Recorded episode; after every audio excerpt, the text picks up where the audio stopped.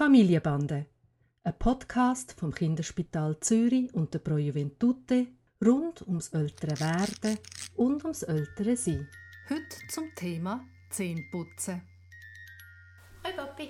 Hoi Noah. Äh, der Tani hat immer noch keinen einzigen Zahn. Aber ich nehme an, es kommt jetzt in jedem Moment.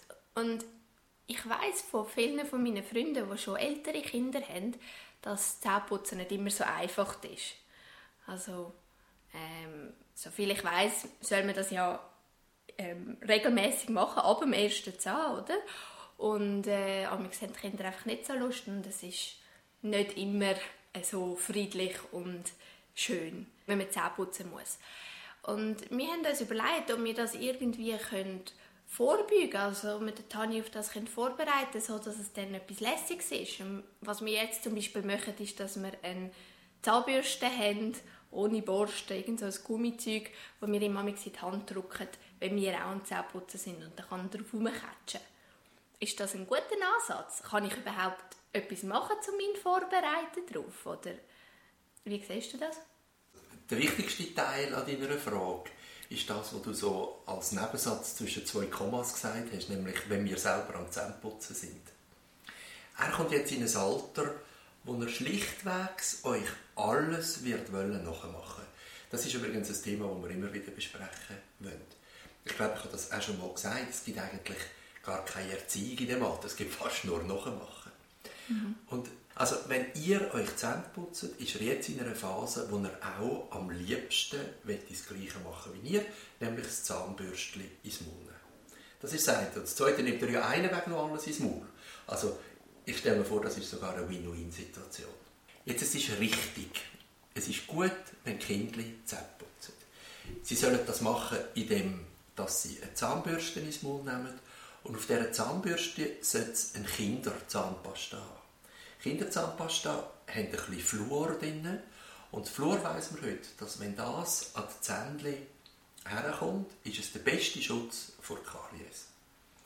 Und die Kinderzahnpasta ist so hergestellt, dass wenn Kinder es nachher abschlucken, und das kannst du nicht verhindern, sie können es nicht wieder rausspeuzen, dass das nichts schadet. Was man herausgefunden hat, ist, dass Fluor, das man abschluckt, eigentlich Zähnen nichts nützt, sondern es muss wirklich der direkte Kontakt sein. Aber das ist eigentlich gar nicht das Wichtigste, was ich dir sagen wollte. Das Wichtigste, was ich dir sagen wollte, und da erzähle ich dir nachher einen grossen Ärger, den ich in der Praxis hatte. Das Wichtigste, was ich dir sagen wollte, ist, dass, wenn man darüber redet, wie man Karies verhindern kann, dann kommt ganz, ganz am Anfang kommt die Ernährung. Also nicht zu viele süße Sachen um die Zähne herum. Vor allem nicht in der Nacht, wo unser Speichel unsere Zähne nicht mehr putzt. Ähm, nicht in der Nacht irgendwelche, irgendwelche Flüssigkeiten geben, die auch nur eine Spur Süßes drin haben. Ich höre immer wieder Eltern, die sagen, ich gebe Wasser mit einem Sprutz Apfelsaft drin, dass es ein bisschen schmeckt, oder? Du lächelst. Ja, du hast mich ja mal das haben wir ja auch mal angefangen, gehabt, als ich das Gefühl hatte, dass er so kein Wasser trinken will, haben wir ihm angefangen Most geben. Genau. Und du hast mich ja dann schnell gestoppt. Gehabt. Okay, aber dort hat jetzt noch kein Zähnchen gehabt. Aber ich würde das wirklich nicht anfangen, weil das mhm. ist eigentlich, da kannst du gerade ein neues Konto aufmachen für die späteren Zahnarztrechnungen. Okay. Also ich glaube, das Wichtigste ist wirklich die Ernährung. Und wenn die gut ist, dass man dann ein bisschen Fluor an die Zähnchen herbringt, einerseits durch Zahnpasta und andererseits, das wissen glaube ich gar nicht viele Leute, das grüne Salz, das wir irgendwo kaufen, das ist unter anderem mit ein bisschen Fluor versetzt, weil man damit immer wieder ein bisschen mit dem Salz Fluor an die Zähne herbringt. Das sind die beiden wichtigsten Sachen. Und das Zähneputzen, das ist eigentlich gut und wichtig und soll über das Nachmachen gelernt werden und dann kommt das ohne Kampf. Und der Ärger, den ich vorher erwähnt habe, ist der, dass ich jetzt in der kürzesten Zeit zwei Familien hatte, die wirklich unter Gewalt einem Kind die Zähne geputzt haben. Und das, das sind gute Eltern gewesen. Und haben mir gesagt, eines war ein, ein Zahnarzt und eines war eine Dentalhygienikerin, die gesagt hat, man muss das Kind festheben, damit man ihm Zähne putzen kann. Und das müsse einfach sein. Und einmal im ersten Lebensjahr, zweimal im zweiten Lebensjahr. Und das mit einer Strenge, die, die völlig am Kind vorbeigeht während man es quasi gratis kann haben wenn das Kind einfach nachmacht.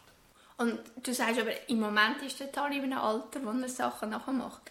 Es kommt ja dann sicher eine Phase, wo er auch halt einfach nicht das macht, was man ihm vorschlägt, was man ihm vormacht oder was man äh, schon eingeübt hat und eigentlich dazugehört. Gut, dass du das noch erwähnst. Also wir reden jetzt von 10 Monaten. Bis er, ich weiß auch nicht, anderthalb ist, wird das so gehen. Und dann wird ein bisschen eine Trotzphase mhm. bei anderen Kindern. Ich habe das Wort Trotzphase gar nicht gerne. Es geht eigentlich um Autonomie und Selbstbestimmung. Und dort tun geschickte Eltern, und zu denen gehören die, machen das über ein bisschen Ablenkung und ein bisschen Kompromiss. Und indem dass man ein Zahnputzlied singt, und dann geht das in aller Regel, ohne dass man irgendwie Gewalt aufwendet. Ich bin da ganz streng, auch meinen Eltern gegenüber. Gewalt beim Zähneputzen ist ein No-Go. Dann lieber ein Moment die Zähne nicht putzen und warten, bis das Kind wieder dabei ist und gickerig ist drauf, wie es die Eltern es machen. Und dann kommt das Zahnbürstchen wieder um, über. Und darauf herumkatschen ist schon die halbe Miete. Wenn man sich nachher gegenseitig putzen kann, und das ist mit zwei cool für Kinder, dann, äh, dann geht das. Also ich verstehe daraus, dass erstens mal auf die Ernährung achten. Also schauen, dass er äh, nicht Süßes hat, sicher nicht in der Nacht oder möglichst wenig Süßes, dass er ähm, ähm, vielleicht noch nicht jetzt, ich glaube, man sagt so in, in dem Moment mit 10 Monaten sollen Kinder noch nicht so viel Salz haben, aber vor allem später dann auch noch ein mehr darauf achten, dass er fluorisiertes Salz hat. Das ist mal das Erste. Das Zweite ist, ja, versuchen Zähne putzen. Ähm, aber Zähneputzen heisst nicht, dass ich ihm muss festheben und schauen, dass die Zahnbürste von jeder Seite an jeden Zahn kommt, sondern dass das Kind ruhig ein bisschen daran rumkatschen und einfach schauen, dass die Zahnpasta ja, sowieso fein schmeckt. Oder? Ich mag mich da erinnern an die äh, Erdbeerli und das weiss ich was, über süße Sachen. ähm, genau, dass die ähm, einfach alles überall ankommen und am allerbesten mache ich es mit Vormachen und später mit äh, Bettzirzen und äh, lässigen Spielen rundherum und einfach ja nicht zwingen. Also möchte schnell etwas wegen Süßen sagen noch. Ich bin gar nicht gegen Süßes, aber es geht um die Verweildauer an den Zähnen. Also Zucker, der an den Zähnen kleben bleibt über lange Zeit, der schadet. Man darf ein Dessert essen, mit wo etwas Süßes drin hat und so. Alles mit Maß, das ist überhaupt kein Problem. Aber Süßigkeiten, die lang an den Zähnen bleiben, das schadet den Zähnen. Und in der Nacht sind gesüßte Sachen absolute No-Gos.